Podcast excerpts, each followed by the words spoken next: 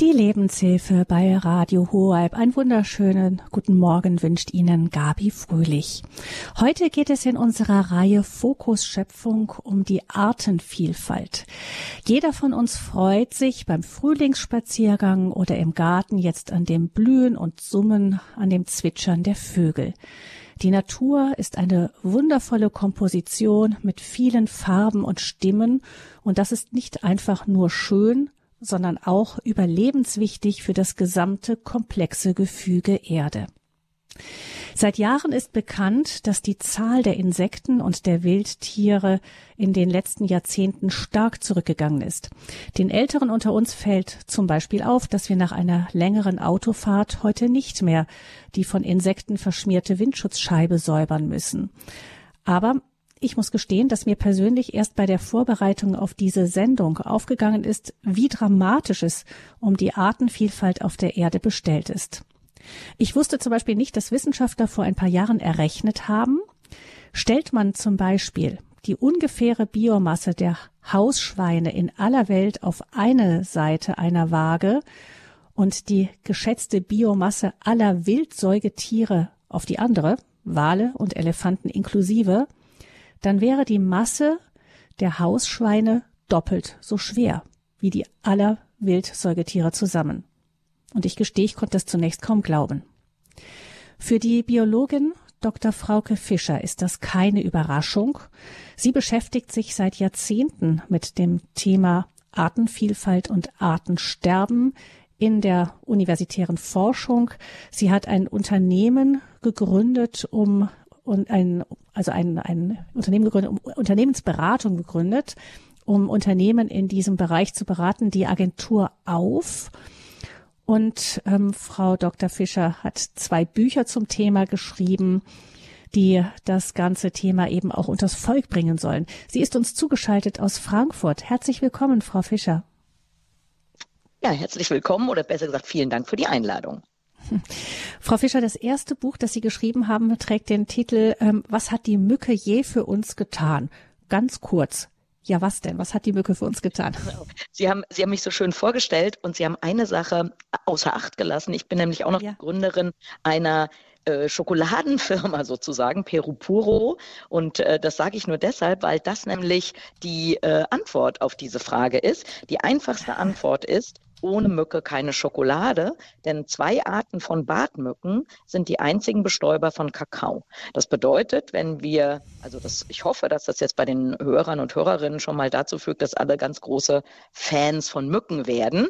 Ähm, ja, denn wie gesagt, dieses äh, schmackhafte eigentlich ja Luxusgut, weil es von weit herkommt, das äh, verdanken wir Mücken.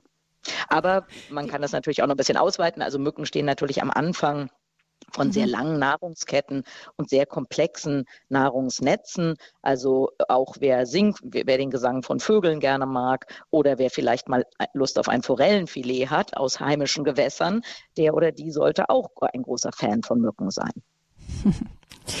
Ihr zweites Buch entspricht dem Titel unserer Sendung Wahl macht Wetter. Warum biologische Vielfalt unser Klima rettet. Darüber sprechen wir heute ausführlich. Ähm, Frau Fischer, ich habe als Kind mal ein Buch mit Fotos aus dem Weltall gehabt und immer sehr geliebt. Das haben Astronauten aufgenommen, die so um die Erde geflogen sind.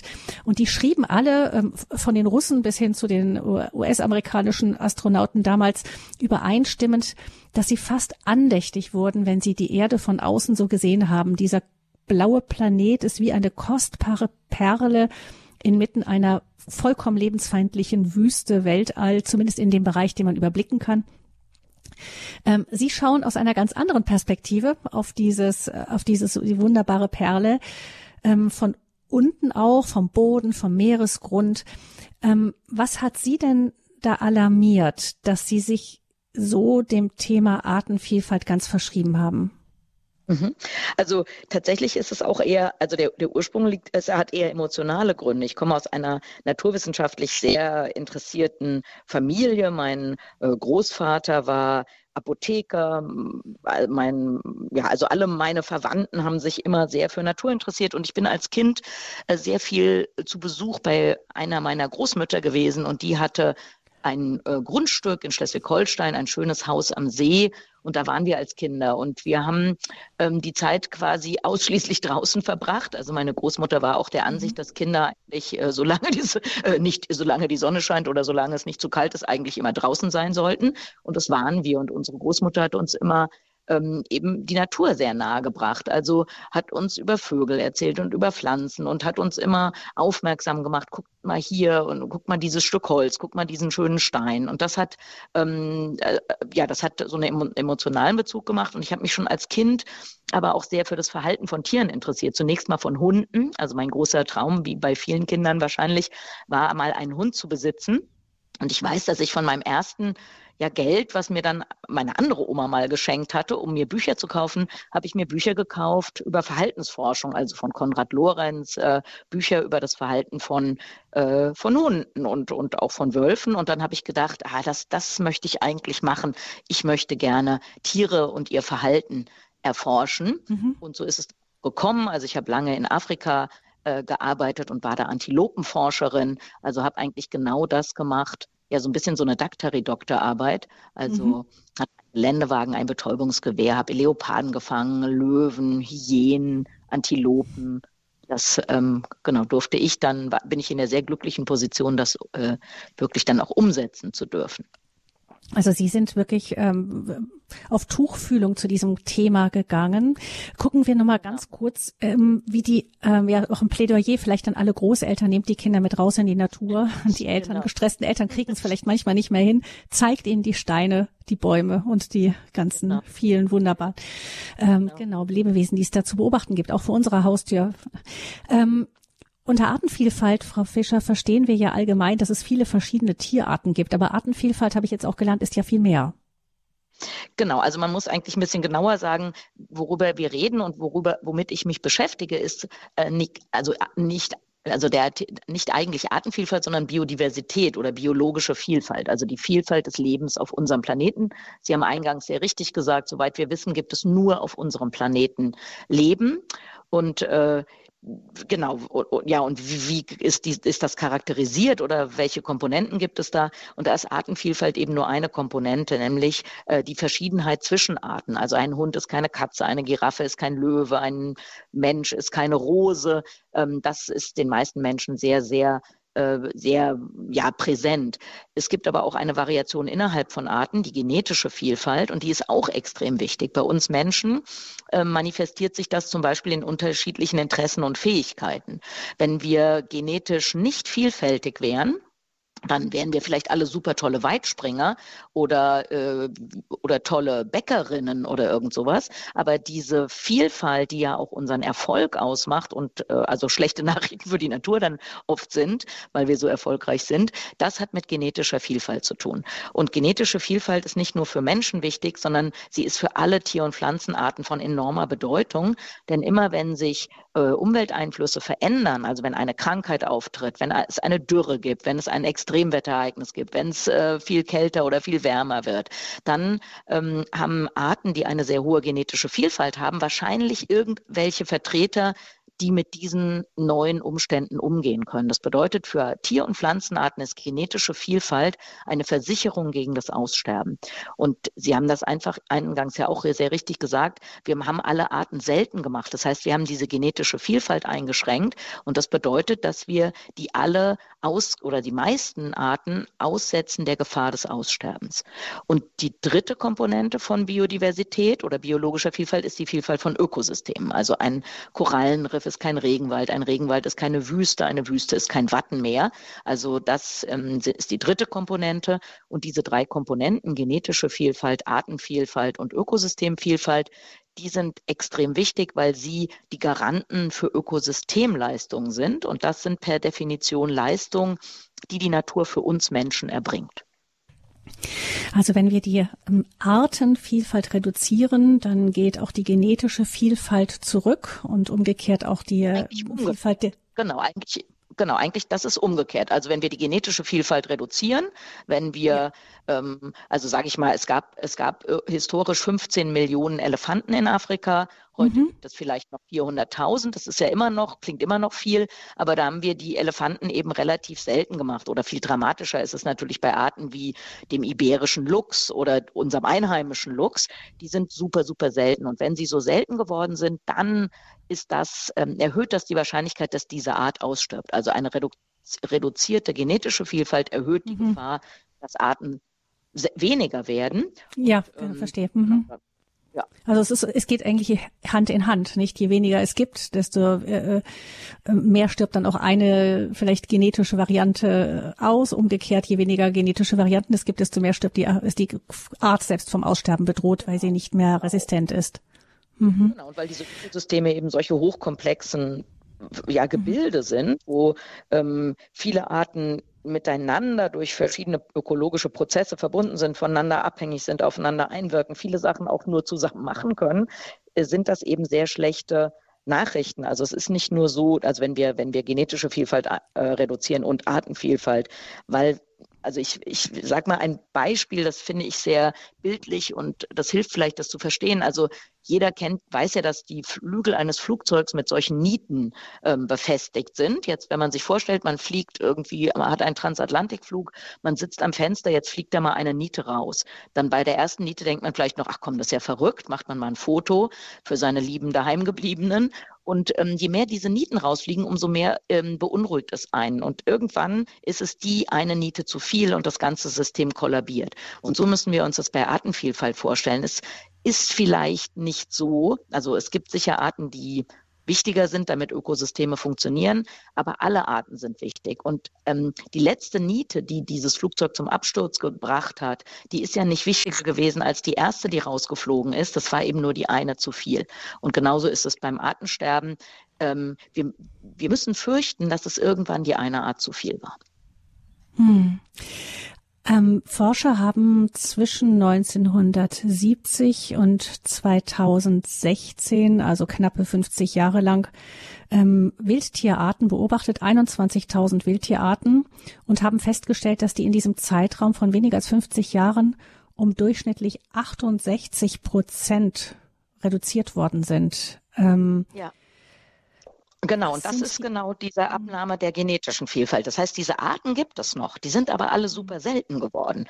Und das, ähm, also diese Zahl bezieht sich auf die Reduktion der, der genetischen Vielfalt. Also es gibt heute viel, viel weniger was weiß ich, äh, Grasmücken, also bestimmte Vögel. Es gibt viel, viel weniger ähm, ja, also bei uns gibt es ja gar keine Bären mehr in Deutschland. Es gibt äh, nur noch eine Handvoll Luchse. Also das sind, und dieses ist, das sehen wir eben weltweit. Ähm, in dieser Studie wurden eben über einen langen Zeitraum bestimmte Populationen von, von, von den Arten betrachtet und man hat gesehen, da gibt es leider für alle immer nur einen Trend, nämlich nach unten. Wir haben auch das Artensterben übrigens schon beschleunigt. Also vielleicht ganz kurz das noch. Es gibt natürlich ein natürliches Aussterben. Also die großen Dinosaurier, die sind ausgestorben, ohne dass wir Menschen da die Hand im Spiel hatten. Aber das natürliche Aussterben, das ist ein sehr, sehr langsamer und seltener Prozess. Also hätte es uns damals gegeben, als es Dinosaurier gab, hätte niemand von uns gemerkt, dass die aussterben. Weil dieser Aussterbeprozess über mehrere hundert, wahrscheinlich sogar mehrere tausend Jahre angedauert hat. Das heißt, viel im Verhältnis zur Lebensdauer eines Menschen ein super langsamer Prozess war. Und heute sehen wir ja das Artenaussterben. Das heißt, wir haben das so wahnsinnig beschleunigt, wahrscheinlich, also auf jeden Fall um den Faktor 100, vielleicht sogar schon um den Faktor 1000.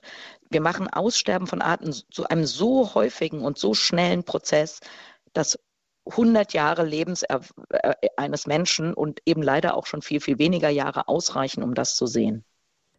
Ja, bei den Insekten ähm, tatsächlich kann man es ja wirklich auch in, in unserer Lebensspanne wahrnehmen. Also ich habe das gemerkt, schon in meiner Lebensspanne.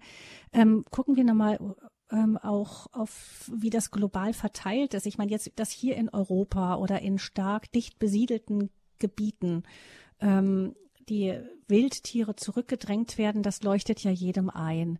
Aber jetzt ist die mhm. Erde ja groß und ähm, wenn man jetzt zum Beispiel so Nachtaufnahmen sieht von Lateinamerika oder von Asien oder Afrika vor allem, dann sieht man dann so die ähm, äh, ähm, das Licht und so, das, das funkelt da vielleicht noch an den an den Küsten eher und ein bisschen was in der Mitte, aber ansonsten gibt es ähm, offensichtlich auch noch Gebiete, die nicht so stark, große Gebiete, die nicht so stark zivilisiert sind.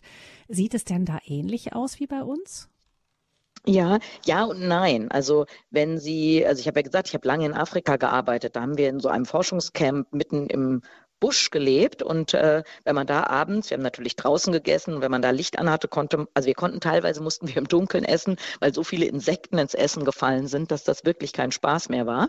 Und ähm, so ein Phänomen gibt es jetzt bei uns natürlich nicht. Also es gibt äh, also sagen wir mal auf dem, auf dem, ja, vielleicht bei Insekten und bei bestimmten Tier- und Pflanzenarten, da sieht es in den meisten Tropenregionen noch besser aus, obwohl ähm, man durch, angetrieben durch die sogenannte Krefelder Studie, wo man in, über einen sehr langen Zeitraum in Deutschland festgestellt hat, dass die Insekten so stark bei uns abgenommen haben, hat man auch Studien ähm, außerhalb Europas gemacht, auch in den Tropen, und da auch festgestellt, dass diese Bestände so stark zurückgehen. Was in den Tropen häufig, ähm, was wir da als ein ja, Phänomen finden, was sehr, oder ein Syndrom, was sehr beängstigend ist, ist das sogenannte Empty Forest Syndrom, also leere Wälder. Das heißt, ähm, in, vor allem in, in Südostasien, aber teilweise auch in Afrika und Lateinamerika gibt es äh, Wälder, die von außen relativ intakt aussehen, die aber de facto leer gewildert sind. Also ähm, ich, ich, hoffe, ich weiß es jetzt gerade die aktuellen Zahlen nicht, ich hoffe, die Situation in Zentralafrika hat sich ein bisschen verbessert, aber es gab eine Studie vor wenigen Jahren und die haben festgestellt, dass pro Stunde ein bis zwei Welt Waldelefanten da abgeschossen werden, also illegal gejagt werden. Ähm, die Leute haben die Waffen, einen Elefant zu schießen. Sie haben nicht unbedingt, in, also die Menschen in dem Dorf haben nicht unbedingt die Kettensägen, einen Urwaldriesen zu fällen. Und äh, ja, und wenn es nur darum geht, die Stoßzähne zu verkaufen, dann sind die natürlich auch einfacher zu transportieren als ein, was weiß ich, 50 Meter hoher Baum. Ähm, und das bedeutet, dass wir teilweise eben dieses Phänomen haben, dass Wälder leergewildert sind ähm, und von außen eigentlich noch relativ intakt äh, aussehen. Und das ist ein, ein großes Problem in vielen tropischen Regionen. Ähm, mal jetzt ganz abgesehen davon, auch ähm, ob sich jetzt da auch ein, auch ein Mentalitätswandel einsetzt. Man hört ja von Afrika auch immer mehr, dass auch die Länder selbst da zu Gegenmaßnahmen greifen und auch dort langsam ähm, klarer wird, was das auch bedeutet. Aber ähm, was bedeutet jetzt, wenn wir gucken auf Artenvielfalt, Zusammenhang zwischen Natur und Klima und so weiter, was bedeutet das zum Beispiel für dieses, ähm, ja, die Natur vor Ort, wenn jetzt zum Beispiel die Elefanten ausfallen, weil sie einfach gewildert werden? Genau, also wir, also wir bleiben mal bei diesem ganz, ganz konkreten Beispiel. Also Elefanten sind zum Beispiel wichtige Samenausbreiter. Es gibt bestimmte Bäume, die eigentlich, ähm, also ein Phänomen von sehr vielen Bäumen ist, dass äh, wenn die Früchte direkt einfach nur vom Baum fallen, die unter ihrem Mutterbaum nicht wachsen können. Die, das verhindert der Mutterbaum sozusagen durch bestimmte äh, Stoffe, ähm, die da in den Boden entlassen werden. Damit der Baum, äh, damit es aber trotzdem Jungwuchs gibt, gibt es sozusagen nur zwei Möglichkeiten. Entweder man wartet so lange, bis der Mutterbaum aus, äh, äh, abstirbt, dann hat ein Jungbaum die Chance, da zu wachsen. Und viel besser ist es aber, wenn Tiere die Samen irgendwo anders hin transportieren. Das machen Vögel, das machen äh, viele Fledermäuse und in Afrika auch Flughunde. Aber bei bestimmten Bäumen müssen es eben Elefanten sein, weil das sehr große Früchte sind mit sehr großen Samen. Elefanten sind ganz, ganz schlechte Verdauer, könnte man sagen. Also deswegen ein Elefantenhaufen, der sieht nicht aus wie ein Kuhfladen. Kühe, Kühe sind sehr gute ähm, Verdauer. Und da kommt ja, ich, ich, möchte jetzt niemandem den Appetit verderben, aber wir wissen ja alle, wie ein Kuhfladen aussieht. Und ein, der Haufen von einem Elefanten, das sind solche großen Kugeln und da sieht man noch Blätter drin, da sieht man eben auch die Samen von großen ähm, äh, von großen Früchten drin. Und Elefanten laufen weit, das heißt, Elefanten sind auf der einen Seite so eine Art ähm, ja, Gärtner, indem sie neue Bäume pflanzen und sie sind äh, strukturieren aber auch den Wald. Also Elefanten fressen gerne weiche äh, Pflanzen und äh, junge Pflanzen und das bedeutet zum Beispiel, dass sie diesen Urwaldriesen bessere Lebensbedingungen verschaffen. Ähm, und tatsächlich konnte man ausrechnen, dass die Anwesenheit von Elefanten in einem Regenwald in Afrika die Kohlenstoffbindung wesentlich erhöht. Das ist ja erstmal für viele Menschen unlogisch, weil wenn die Elefanten äh, Bäume fressen oder kaputt machen, dann würde man ja denken, na dann sehr schlecht für die Kohlenstoff-CO2-Bindung. Äh, Aber weil sie eben diesen Hartholzarten, diesen Wertholzarten bessere Lebensbedingungen verschaffen, die die eigentlich großen Kohlenstoffspeicher sind, ähm, ja, wirken die sich sogar noch positiv aufs Klima aus. Und vielleicht nochmal, wenn wir das Bild jetzt ein bisschen erweitern, vielleicht nochmal insgesamt, ich habe ja am Anfang gesagt, dass Biodiversität die Voraussetzung ist für ähm, Ökosystemleistung. Und vielleicht erkläre ich das nochmal ganz kurz, damit man das ein bisschen besser verstehen kann. Also diese Ökosystemleistungen, die teilt man in vier große Gruppen. Das eine sind Versorgungsleistungen. Das sind Dinge, die wir direkt aus der Natur entnehmen. Also jemand geht im Wald Pilze sammeln oder Himbeeren oder Erdbeeren, dann äh, wäre das so eine Versorgungsleistung. Aber auch die Bereitstellung von Trinkwasser oder die Bereitstellung von Holz als Baumaterial sind Versorgungsleistungen. Dann gibt es Regulierungsleistungen. Dazu gehört die Regulierung des Welt Weltklimas, aber auch die Bestäubung von Nutzpflanzen, ähm, die Reinerhaltung von Luft und Wasser, die Vermeidung von Erosion. Das ist alles, was die Natur für uns macht. Dann gibt es sogenannte Basisleistungen. Also die Bereitstellung fruchtbarer Böden, etwas, was nur die Natur kann. Wir haben keine technische oder chemische Möglichkeit, aus Sand fruchtbaren Boden zu machen. Das kann nur die Natur, genauso wie Photosynthese, also die Fähigkeit von ähm, Organismen aus anorganischem Material organisches zu machen. Und die, die vierte Gruppe, das, äh, die vierte Gruppe der Leistung, die nennt man kulturelle Leistung. Dazu gehört die Inspiration, ähm, die wir aus der Natur schöpfen, Ideen, die wir bekommen, aber zum Beispiel auch Spiritualität. Also sehr, sehr viele Welt oder Religionen haben ja einen sehr engen Bezug zur Natur. Und das ist auch eine, ja, auch ist immer eine kulturelle Leistung der Natur. Also man, wir verarmen geistig, ähm, wenn Natur zerstört wird. Und ähm, das ist nicht nur auf einer spirituellen Ebene, sondern dazu gehören zum Beispiel auch Gesundheitsleistungen. Wir wissen alle, dass Menschen die in intakter Natur leben oder zumindest Zugang dazu haben, äh, gesünder sind als Menschen, die in zerstörten, ja, in verseuchten, in einer verseuchten Umwelt äh, leben müssen. Genau, und diese Ökosystemleistung, also die meisten, die können wir entweder gar nicht oder teuer oder schlecht ersetzen.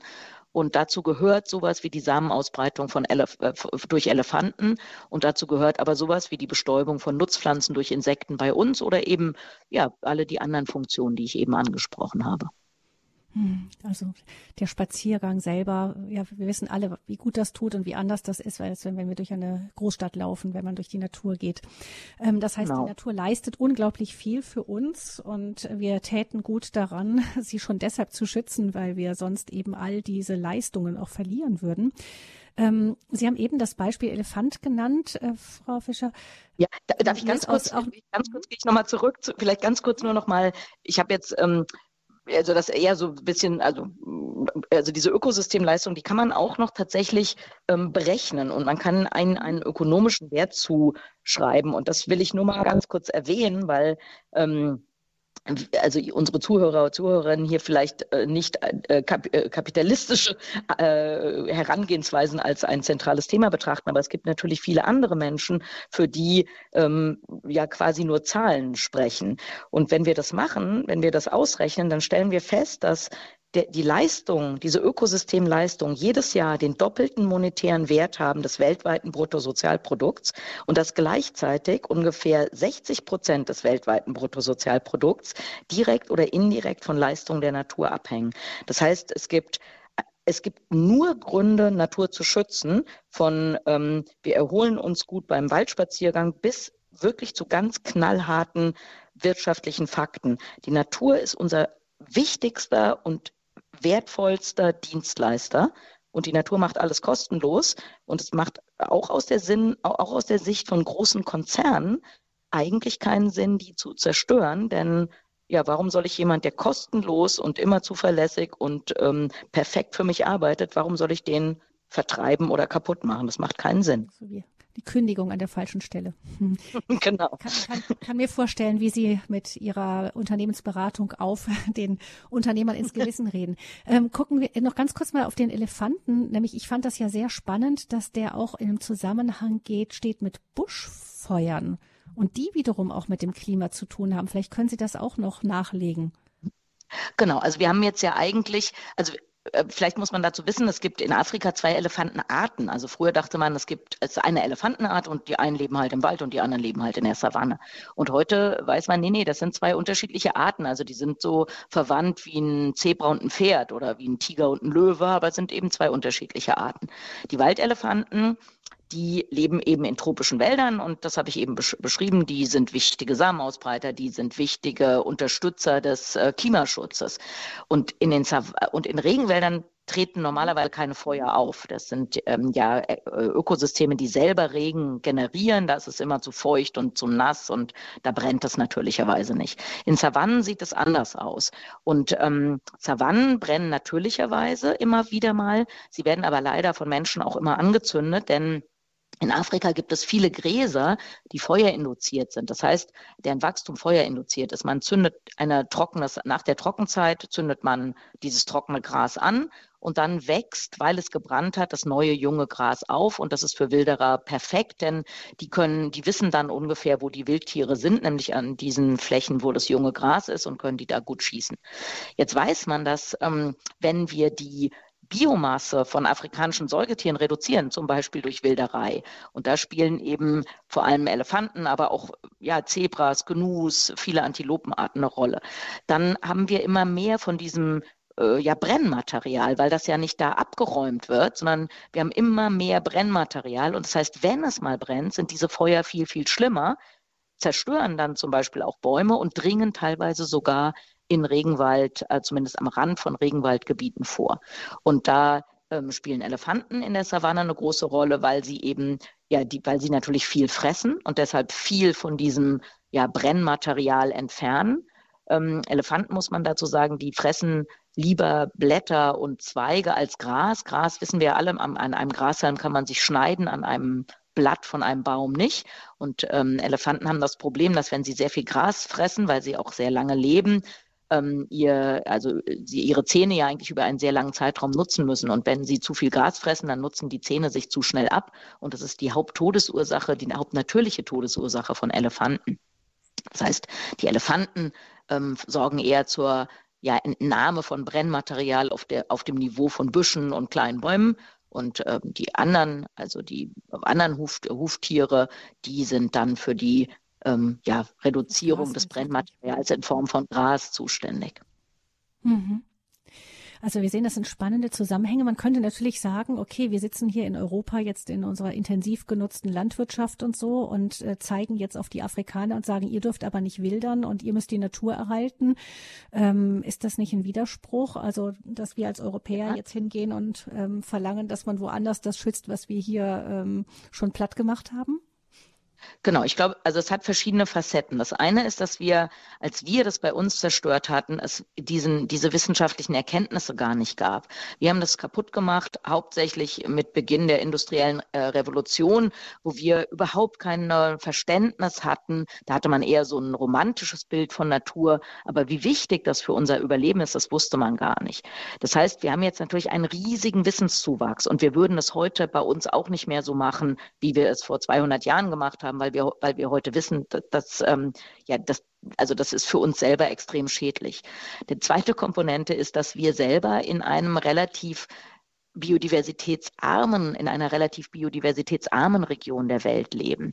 Das heißt, wenn, ähm, und das bedeutet umgekehrt, dass wir bei uns relativ viel wieder reparieren können. Also wir können bei uns ein Moor wieder vernässen, wir können einen Bach renaturieren, wir können sogar entwaldete Gebiete mit den paar Baumarten, die es bei uns gibt, wieder aufforsten. Und das alles kann man in den Tropen nicht, weil in den Tropen ein so, eine so hohe Diversität herrscht an vor allem an Artenvielfalt, dass wir das nicht mehr reparieren können, wenn wir es kaputt machen.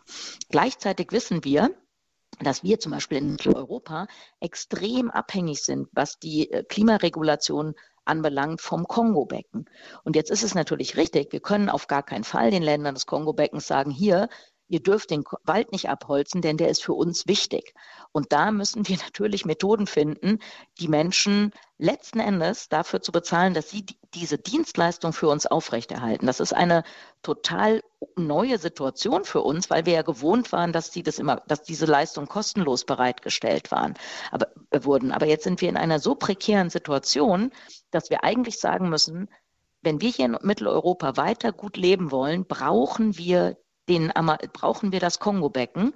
Und da die Menschen da ja viele von denen sehr, sehr arm sind und die Haupteinnahmequelle mit der Zerstörung dieser Wälder äh, einhergeht, müssen wir auch ökonomische Methoden finden, Menschen ähm, dafür zu kompensieren. Wir müssen Menschen dafür bezahlen im Kongo-Becken, auch wenn es für uns ungewohnt ist, äh, den Regenwald für uns und auch für sich selber zu erhalten.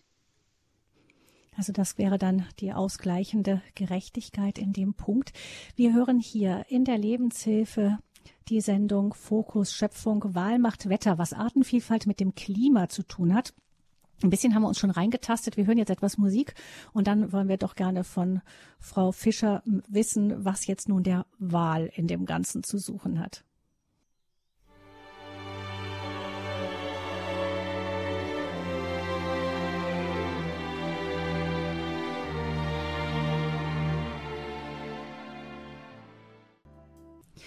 Die Artenvielfalt um uns herum ist nicht nur wunderschön und tut der Seele gut, wenn wir jetzt im Frühling rausgehen, wieder mehr in die Natur.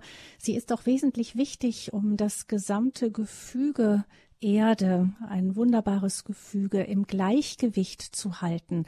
Wahl macht Wetter, das ist der Titel eines Buches, das die Biologin Dr. Frauke Fischer geschrieben hat. Was Artenvielfalt mit dem Klima zu tun hat, erfahren wir heute von ihr hier im Fokus Schöpfung bei Radio Hureb.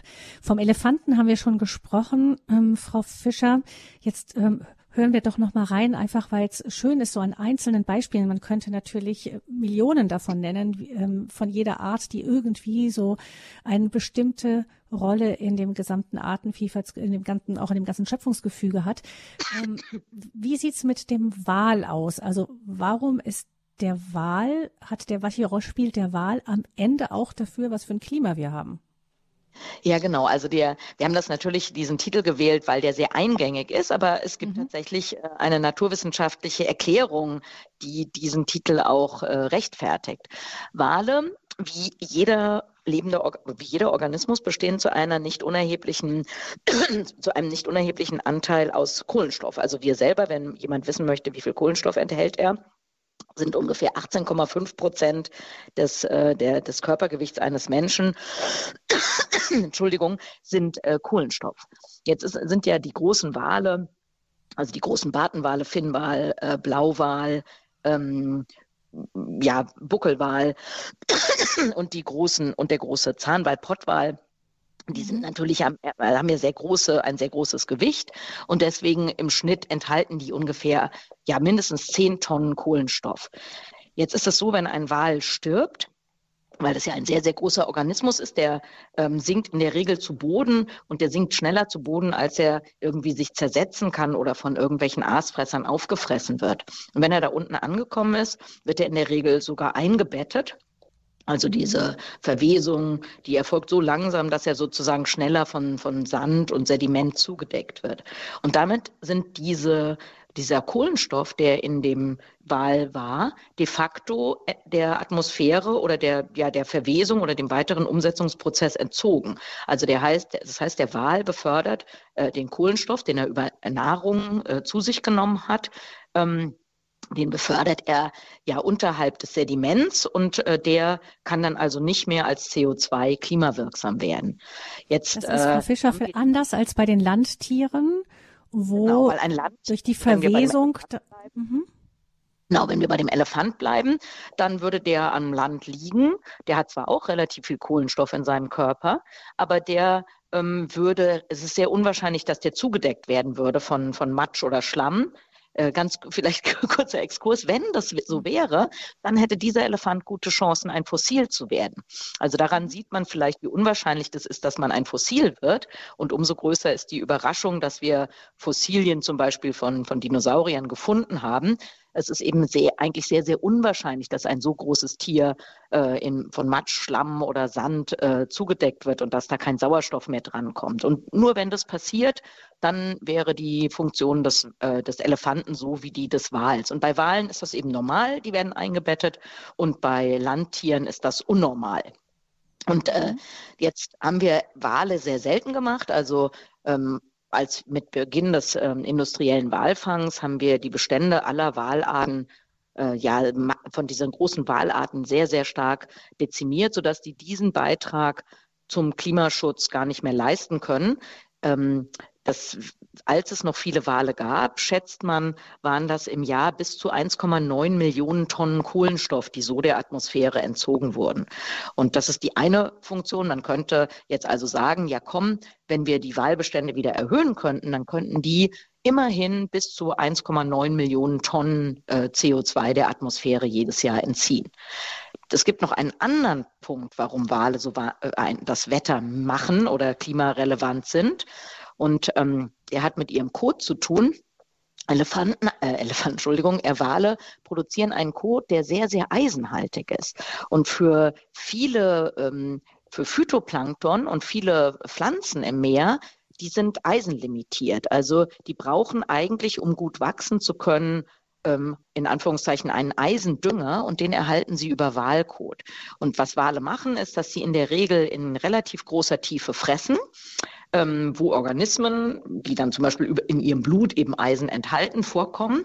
Jetzt ist die große, der große Wasserdruck so tief unten für, Elefa äh, für Wale aber unangenehm, wenn sie zur Toilette gehen wollen. Das heißt, ähm, wenn sie das tun, dann schwimmen sie in der Regel nach oben, kurz unter die Wasseroberfläche oder an die Wasseroberfläche und da äh, lassen sie ihren Kot ab. Und das nennt man Walpumpe, also diesen Transport von Eisen aus tiefen Meeren, Meeresschichten, wo er eben für diese, ähm, ja, für diese Pflanzen, die ja auch Licht brauchen, nicht mhm. zugänglich ist, als Dünger dann ganz nach oben, wo er für die Pflanzen verfügbar wird. Und über diese Walpumpe äh, leisten Wale einen sehr großen Beitrag zur Bindung von CO2. Das Phytoplankton dass äh, sie so düngen mit ihrer Walpumpe, mit ihrem eisenhaltigen Kot, das entzieht der Atmosphäre ungefähr 40 Prozent des von uns äh, freigesetzten äh, CO2s jedes Jahr. Also das, das also Phytoplankton, das pflanzliche Plankton. Genau. genau. Mhm. mhm.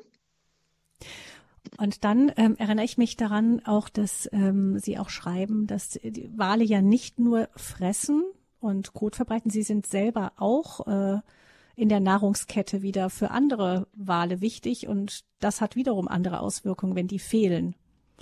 Genau, also also die, also Wale sind ja top, also ja sind Top-Prädatoren. Es kommt jetzt so ein bisschen darauf an, welche Wale wir uns angucken. Also mhm. das Interessante ist ja, dass die ganz ganz großen Wale, die, Baten, die großen Bartenwale, dass die ja äh, sehr sehr kleine Organismen fressen, nämlich Krill. Und äh, der Pottwal ist auch ein spezialisierter äh, Riesentintenfischjäger. Also die haben, das ist eigentlich ein bisschen eine andere Rolle als jetzt bei Löwen oder Leoparden an Land, die ähm, ja relativ große Beutetiere äh, fressen.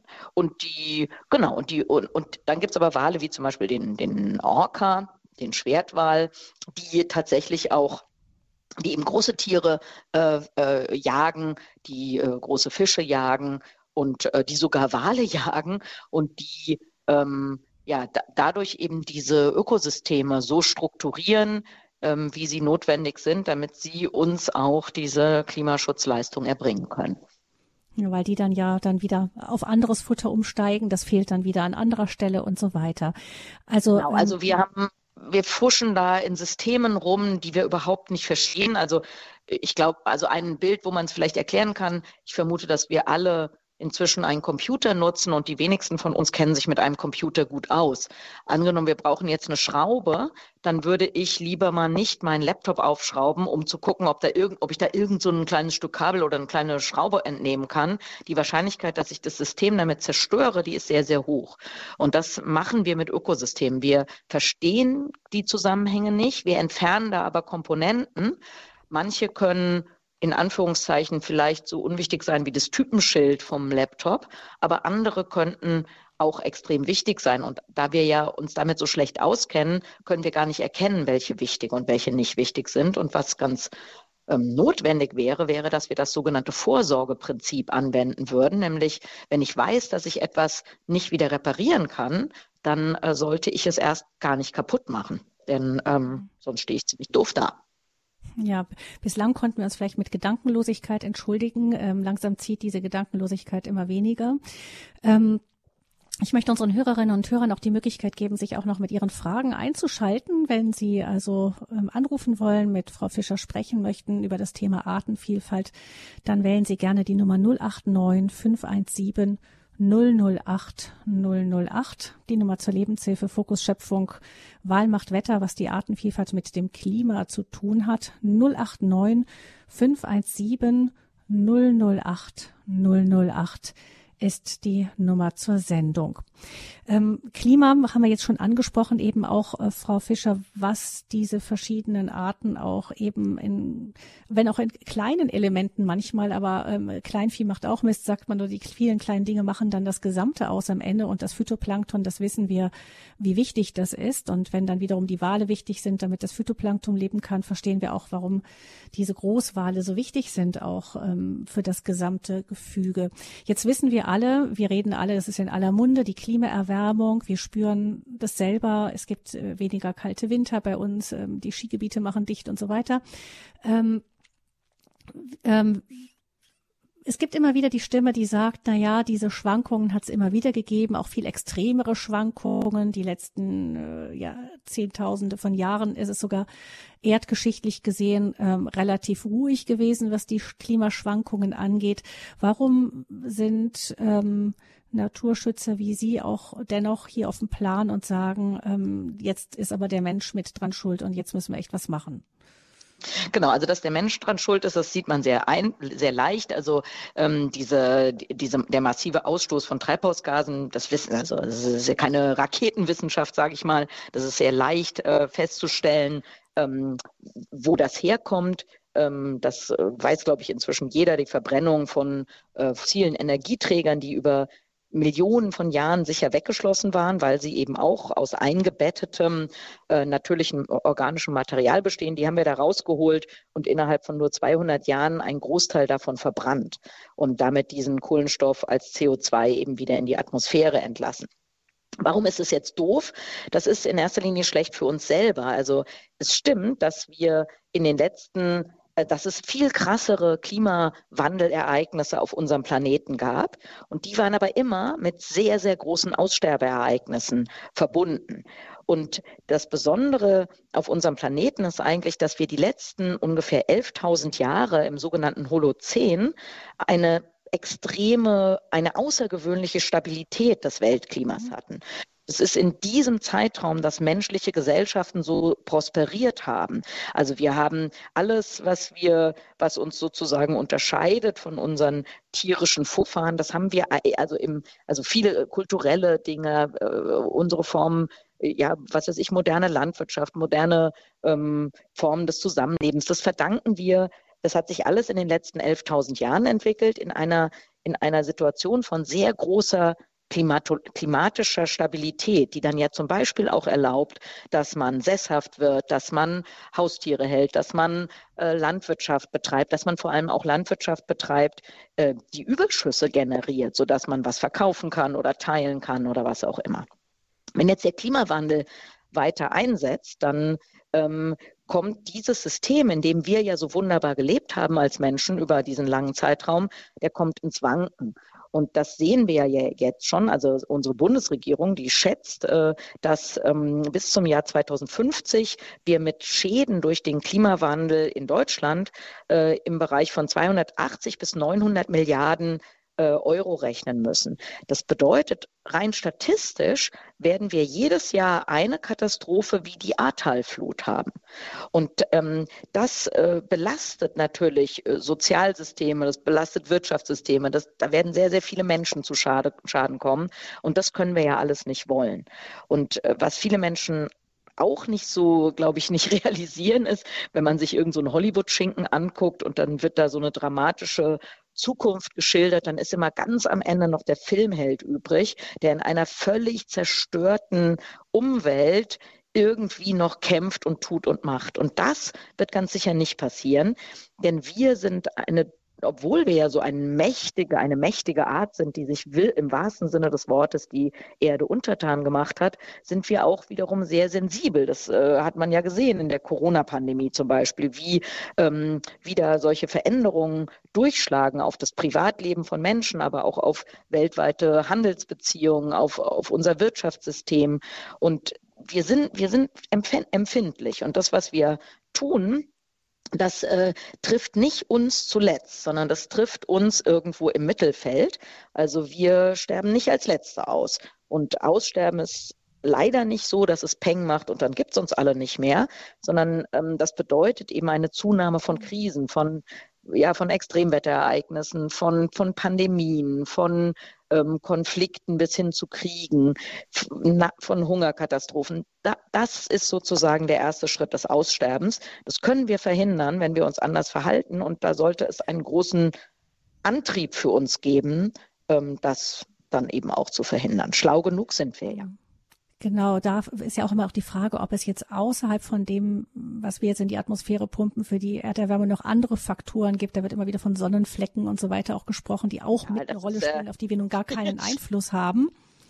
Hm. Ja, aber das ist sozusagen, also angenommen, Sie sind super schwerer Kettenraucher, dann können Sie natürlich auch, dann können Sie zu jemand anderem, der, keine Ahnung, eine Kugel Eis ist, mhm. auch sagen, dass Eisessen auch nicht gesund ist, aber ähm, also wenn Sie, wenn Sie jeden Tag 40 Zigaretten äh, rauchen, dann können Sie das nicht damit vergleichen, dass jemand im Sommer mal einmal im, ähm, in der Woche eine Kugel Eis isst. Also natürlich spielen andere Faktoren eine Rolle. Und ähm, die, die, die sind aber die, die spielen sozusagen, also das ist so dermaßen untergeordnet. Und dazu müsste man ja auch sagen, diese anderen Faktoren, da haben wir ja gar keine, keine Möglichkeit einzuwirken. Also sollte es einen Vulkanausbruch, äh, gigantische Vulkanausbrüche geben, ja, da können wir nichts gegen machen. Da sind wir dem Schicksal ausgeliefert. Aber uns so anfällig zu machen und ähm, uns unserer Lebensgrundlage zu entziehen, da können wir ja was gegen machen. Und mhm. ähm, würde ich auf jeden Fall auch dazu aufrufen, das zu machen. Also es ist so ein bisschen, mhm. wenn ich, wenn ich unangeschnallt mit 180 auf eine Mauer zufahre, dann kann jemand sagen, ja, aber es könnte ja auch noch ein Meteorit heute auf dich drauffallen. Ja, kann sein, aber ich würde vielleicht trotzdem lieber mich anschnallen und bremsen und nicht so schnell fahren. In jedem Fall ist es logisch, dass man zumindest das, von dem man weiß, was für Auswirkungen es hat, versucht eben, eben zu reduzieren und mehr kann man dann auch einfach nicht tun. Ich möchte gerne Herrn Langnickel mit in diese Sendung hineinrehmen. Er ruft uns aus Bad Iburg an. Guten Morgen, Herr Langnickel. Ja, guten Morgen aus Bad Iburg hier im Landkreis Osnabrück, Niedersachsen. Äh, guten Morgen, Frau Fischer. Ich freue mich unwahrscheinlich über diesen Beitrag heute. Der ist auch sowas von gut platziert, weil ich nämlich heute meinen 60. Geburtstag feiere. Ähm, deswegen sage ich das, weil ich Biologe und ich engagiere mich im Naturschutz und äh, in diesen Themen, solange ich denken kann. Und habe auch äh, schon vorangegangene Beiträge gehört auf Radio Horeb und immer mit großer Aufmerksamkeit. Jetzt komme ich zu meiner Frage.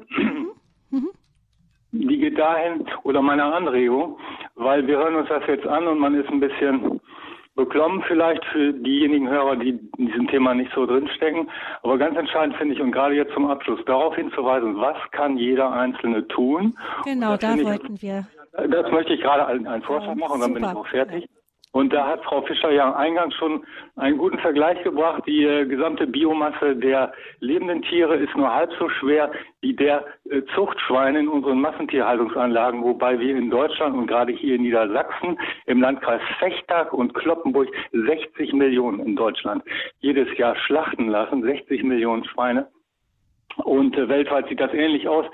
Äh, da muss man ja dann auch soweit äh, sich selber einmal mal überprüfen, welchen Anteil habe ich denn daran, dass diese Schweine äh, in diesen Massen gezüchtet werden und unsere Biosphäre, unser, Ab unser Wasser, unsere Luft, äh, unsere Lebensmittel statt Schweinefutter könnte man ja auch äh, Lebensmittel für Brot anbauen, das dringend gebraucht wird weltweit. Hm. Ähm, Herr Lange, das würde ich also, gerne aufgreifen, die Frage. Genau, ähm, ich jetzt ich den Satz ganz kurz, jetzt noch zwei Kommas vielleicht. Weniger Fleisch essen, vor allen Dingen aus Massentierhaltung und wenn man isst dann eben von weniger und dann qualitätvolles Fleisch von Tieren. Jetzt kommt ein wichtiger Satz, die vor ihrem Tod auch leben durften. Artgerecht. Mhm. Ja. Denn jede Lebewesen hat auch ein Recht auf Leben vor dem Tod, vor dem Geschlachtetwerden. Mhm. Frau Fischer, vielen Dank für Ihren Beitrag, auch Frau Fröhlich und einen fröhlichen Tag. Dankeschön, Herr Langnickel. Ihnen noch einen wunderschönen Geburtstag. Schön, dass hier ein äh, kleines Geburtstagsgeschenk wir mitreichen durften mit dieser Fokus-Schöpfung-Sendung. Wir wissen, wie wichtig Ihnen das Thema ist. Ähm, Frau Fischer, genau nochmal ganz kurz zum Zusammenhang zwischen Massentierhaltung und Klima und welche Schlussfolgerungen wir persönlich auch daraus ziehen könnten. Es gibt ja eine große vegetarische Bewegung. Ähm, vielleicht erklären Sie das mal denjenigen, die sich nicht so intensiv damit beschäftigt haben. Also ich mache das Fenster noch mal ein bisschen oder die äh, Story, Story noch mal ein bisschen weiter auf. Also es gibt fünf Treiber für den Verlust von biologischer Vielfalt. Fünf Haupttreiber. Das ist die direkte Verfolgung, also durch Jagd zum Beispiel über, oder Überfischung. Das ist die Verschmutzung durch alles, was wir in die, was wir in die Umwelt entlassen, was äh, Tiere tötet und Pflanzen und Flüsse vergiftet. Das ist ähm, der Klimawandel. Das sind invasive Arten, also Arten, die wir irgendwo hin transportieren, wo sie nicht hingehören. Und das fünfte ist die Landnutzungsänderung, also die Zerstörung zum Beispiel von Regenwäldern, um Anbauflächen für Soja oder Weideflächen für Rinder zu machen. Und wenn wir uns das angucken, dann hat tatsächlich auf fast alle dieser fünf Komponenten hat, spielt industrielle Landwirtschaft eine große Rolle. Und äh, das in der industriellen Landwirtschaft wird immer gesagt, ja, wir stellen aber die Welternährung sicher. Und das wird immer deutlicher, dass das genau so nicht ist. Denn durch diese negativen Effekte, dadurch, dass der Klimawandel befördert wird, dadurch, dass riesige natürliche Ökosysteme zerstört werden, um Monokulturen zu errichten, dadurch, dass ähm, Arten irgendwo hin transportiert werden und angebaut werden, die da überhaupt nicht hingehören, also wie zum Beispiel Eukalyptus in, in Afrika oder irgend sowas, ähm, durch den Eintrag von Umweltgiften, von, von Kunstdünger, von Pestiziden etc., ähm, hat das alles ein, treibt das alles den Verlust von Biodiversität und Ökosystemleistung. Und nicht nur für uns hier in Mitteleuropa, sondern vor allem auch für Menschen in, in ländlichen Gebieten in Afrika, in Asien, in Lateinamerika, ist der Erhalt von Ökosystemleistungen, von Biodiversität extrem wichtig.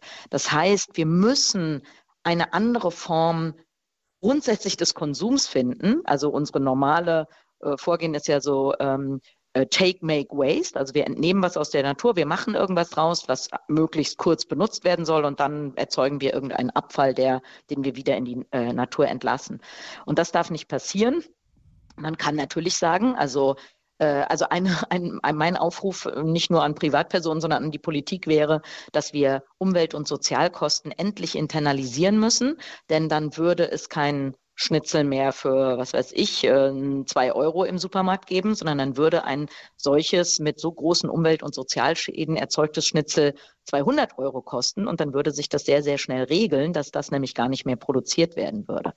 Und natürlich ähm, gilt wie immer die Anregung, weniger Fleisch zu essen, Fleisch zu essen, was lokal ähm, erzeugt wird. Also lieber, egal ob es biozertifiziert ist oder nicht, beim, äh, wenn es den Kleinbauern um die Ecke noch gibt, lieber äh, Fleisch bei dem zu kaufen, als im Supermarkt irgendwelches Fleisch, was in Asien äh, hergestellt wurde oder was mit äh, Re Regenwald zerstörendem Soja bei uns gefüttert wurde.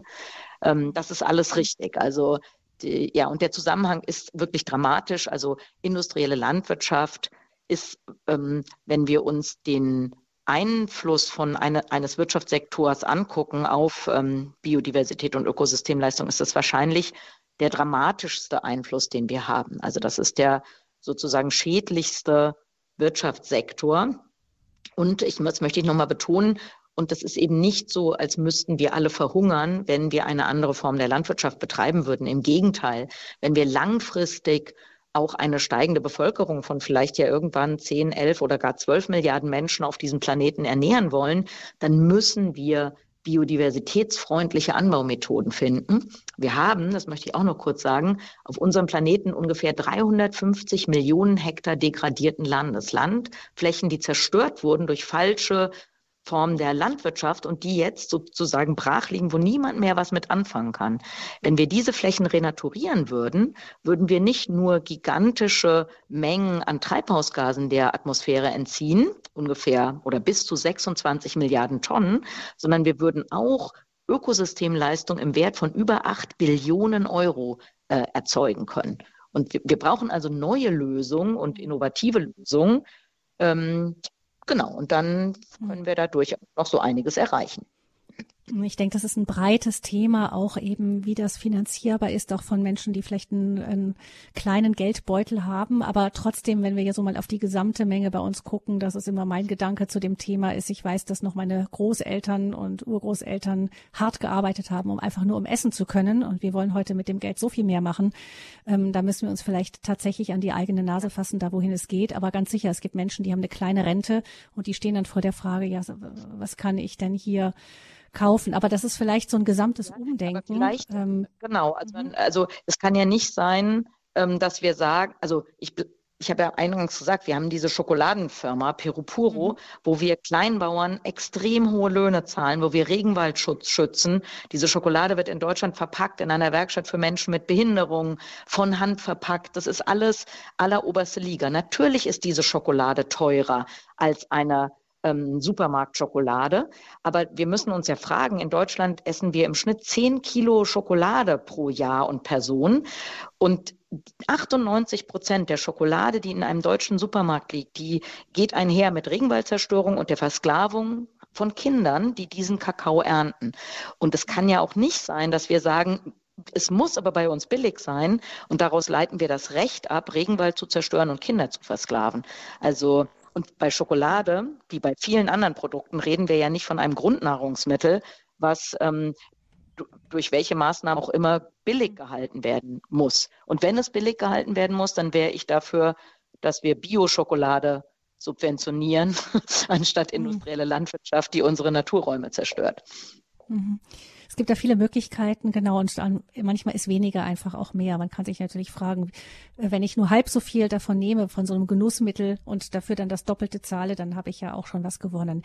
Jetzt möchte ich gerne Herrn Michler noch mit hineinholen. Er ruft uns aus Waldhofen an, ähm, aus dem Osten Deutschlands. Grüß Sie Gott. Ja, ich grüße Sie auch. Ich fand den Vortrag hervorragend, vor allem, dass ähm, die Referentin die komplexen Wechselwirkungen so gut dargestellt hat. Meine Frage war exakt die gleiche wie beim Vorredner. Was, was mhm. kann ich als Einzelner tun? Ich würde aber noch mal tiefer gehen dort. So einfach wie das bisher dargestellt ist, ist es ja für einen Verbraucher nicht. Zum Beispiel Bio. Bio verursacht auch bei Schweinen etwa 30 bis 40 Prozent Ertragsminderung. Ich habe höhere Aufwendungen an Fläche, an Futtermitteln, die die Ökobilanz verschlechtern. Es ist nur ein Beispiel. Wenn wir jetzt in Deutschland alle anfangen, auf Bio umzustellen und unsere guten Schwarzerdeböden, Magdeburger Börde und Hildesheimer Börde und überall extensivieren, dann führt das automatisch dazu, dass woanders mehr Fläche benötigt wird. Land, das versalzen ist, degradiert, das hat die Referentin sauber dargestellt, was aber so schnell, weil das Wasser fehlt, gar nicht wieder in Nutzung genommen werden kann.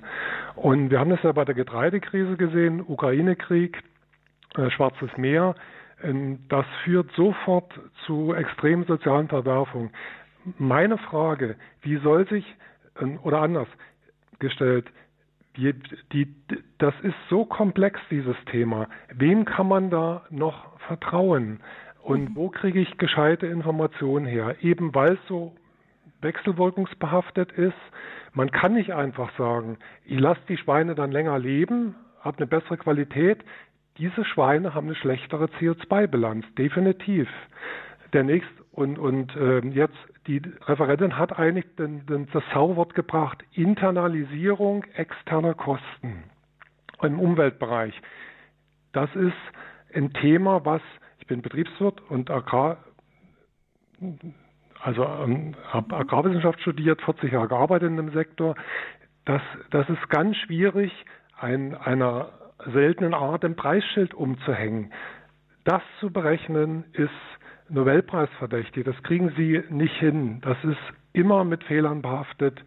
Es ist ein ganz schwieriges Thema. Also wie gesagt, nochmal zusammengefasst, was kann ich als einfacher Bürger mit normaler Bildung, äh, wie kann ich Verhalten, mein Verhalten ändern, worauf kann ich mich verlassen, welche Schlussfolgerung hat es und ähm, wo sind gute Quellen. Also Sie haben die Komplexität super dargestellt, Aber ja, wir haben Ihre Frage verstanden. Also ich denke, Herr Michael, Sie sprechen uns da wirklich äh, vielen von uns aus der Seele. Klar, ich stehe auch im Supermarkt und frage mich ja nur das oder mhm. das oder das, weil ich, ich kenne die Zusammenhänge nicht gut genug, um es wirklich beurteilen zu können.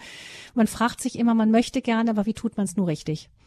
Genau. Also verschiedene Aspekte hat unser Fragender hier sehr richtig äh, angesprochen. Also zum einen, worauf kann ich mich verlassen? Das ist tatsächlich schwierig, denn äh, bei der Biozertifizierung spielt zum Beispiel der Erhalt von Biodiversität und Ökosystemen überhaupt keine Rolle. Wenn wir nochmal auf den Kakao gucken, Sie können Regenwald roden, Sie machen eine Monokultur von Kakao und dann lassen sie die biozertifizieren. Das ist möglich. Und äh, also neulich habe ich tatsächlich auch wollte ich Schweinefleisch kaufen und dann sehe ich, also ich kann Bio-Schweinefleisch kaufen mit Haltungsform was weiß ich, die allerschlechteste. Oder ich konnte konventionelles äh, Fleisch kaufen ähm, mit einer sehr, sehr guten Haltungsform. Also das ist ja dann ja auch ein ethisches Dilemma, in dem man sich befindet. Also das bedeutet, dass wir eigentlich viel besser Bescheid wissen müssten. Dazu könnte man sich äh, zum Beispiel die Arbeit machen, diese Zertifizierung durchzulesen. Ähm, das wäre eine Möglichkeit, wenn man äh, mehr über die Hintergründe wissen will, dann empfehle ich natürlich nochmal unsere oder meine, ja, unsere Bücher. Ähm, was, was die Versorgung der Menschen mit Nahrungsmitteln anbelangt, da möchte ich ein paar Zahlen äh, der ja so ein bisschen entgegensetzen. Ich bin nämlich durchaus der äh, Überzeugung und es gibt wissenschaftliche Erkenntnisse dafür, die uns zeigen, dass es sehr wohl möglich ist, Menschen mit biodiversitätsfreundlicher Landwirtschaft zu ernähren. Ja, dass es sogar so ist, dass das der, die einzige langfristige Möglichkeit ist. Und ich möchte da äh, ein paar Beispiele nennen. Also zum einen etwa 40 Prozent der Kalorien, die jeden Tag geerntet oder bereitgestellt werden, erreichen niemals den Teller eines Menschen. Das hat bei uns damit zu tun, dass wir sehr, sehr viel wegschmeißen, schon im, im, im, bei der Produktion, aber dann auch, wenn wir es gekauft haben, weil wir eben nicht den ganzen Joghurt aufessen oder das halbe Brot verschimmelt oder was auch immer.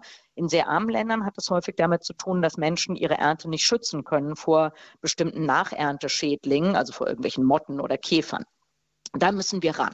Das nächste ist, dass wir gar nicht ähm, Nahrung für Menschen produzieren. Also in Deutschland wird nur auf ungefähr 28 Prozent der landwirtschaftlichen Fläche Nahrung für Menschen produziert. Auf der restlichen Fläche werden Energiepflanzen und Nahrung für Tiere ähm, hergestellt. Äh, da müssen wir uns fragen, ob das äh, so sinnvoll ist.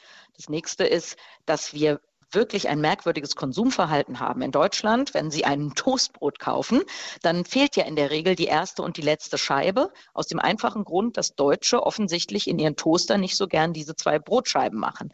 Wenn man das zusammenrechnet, dann werden direkt in der Toastbrotfabrik in Deutschland jedes Jahr 10.000 Tonnen Toastbrot entsorgt. Entweder in, kommen sie in Biomasseanlagen oder in die Massentierhaltung. Nur weil wir diese erste und letzte Scheibe Toastbrot nicht essen wollen. Und ähm, dann nochmal der Blick in die Tropen.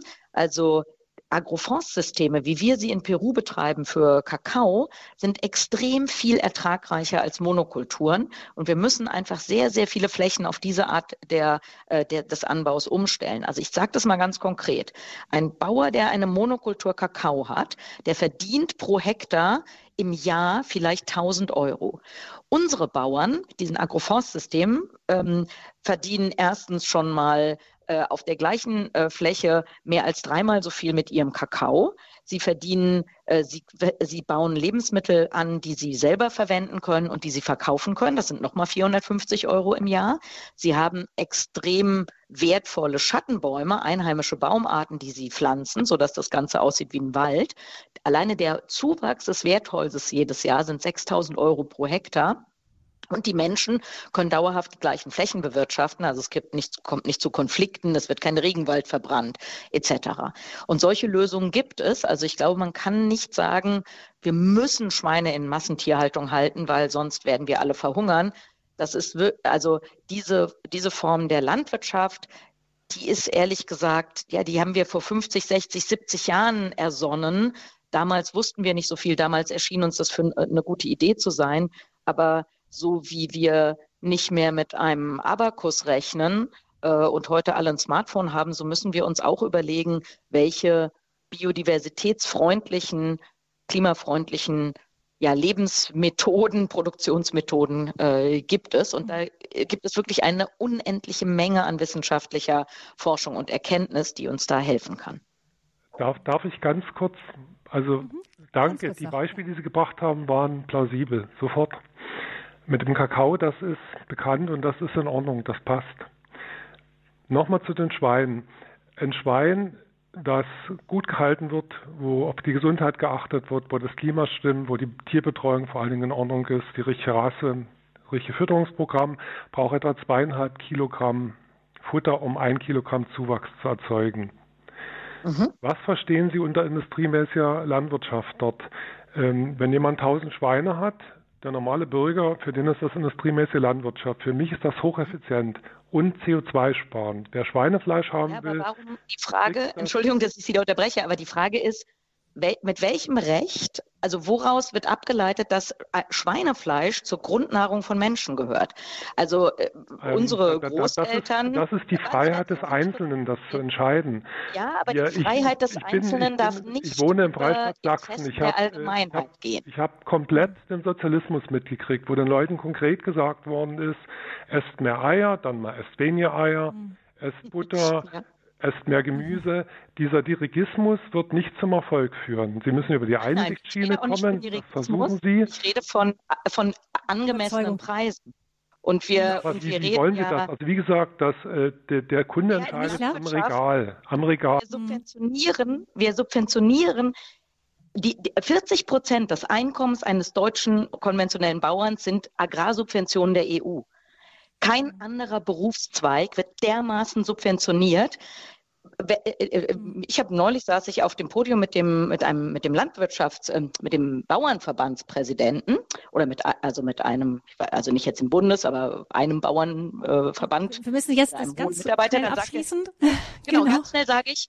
Ähm, ja, genau. Also dieses also wenn Landwirtschaft Wirtschaft ist, dann fordere ich, dass auch wirtschaftliche Regeln gelten und die können nicht sein, dass ich als Steuerzahlerin so stark diese Wirtschaft subventioniere, die Biodiversität und Ökosystemleistung zerstört. Das möchte ich nicht mehr mitmachen. Herr Michler, ich danke Ihnen für Ihren Anruf, auch Ihren Einruf. Äh, wir wissen, dass das ein extrem diskutiertes Thema ist. Ähm, ich habe neulich ein Buch entdeckt, das heißt Fleisch fürs Klima. Das lese ich und ähm, ich habe auch äh, vor, den, den Gast dazu einzuladen. Da können wir das gerne vertiefen und ich hoffe, dass Sie auch dann wieder mit dabei sind. Aber jetzt müssen wir leider zum Schluss kommen, weil die Sendezeit ähm, zu Ende ist. es ist ein unglaublich spannendes Thema. Ich hoffe, auch Frau Fischer noch mal wieder hier einladen zu können. Heute war es Wahl macht Wetter ähm, was die biologische Vielfalt mit unserem Klima zu tun hat. Ähnlich klingt der Titel des Buches auch Wahl macht Wetter, warum biologische Vielfalt unser Klima rettet. Noch viel, viel mehr Beispiele darin, noch viel mehr Infos. Geschrieben haben es Frauke Fischer, die heute hier unser Gast war, und Hilke Oberhansberg. Sie können das auch im ähm, bei unserem Hörerservice erfragen unter 08328 921 110. Für heute muss ich leider Schluss machen. Frau Fischer, ich wünsche Ihnen von Herzen alles Gute für Ihren Einsatz. Sie haben das uns unglaublich lebendig geschildert und ich wünsche Ihnen und auch Ihnen, liebe Hörerinnen und Hörer, noch einen guten und gesegneten Tag. Ihre Gabi Fröhlich.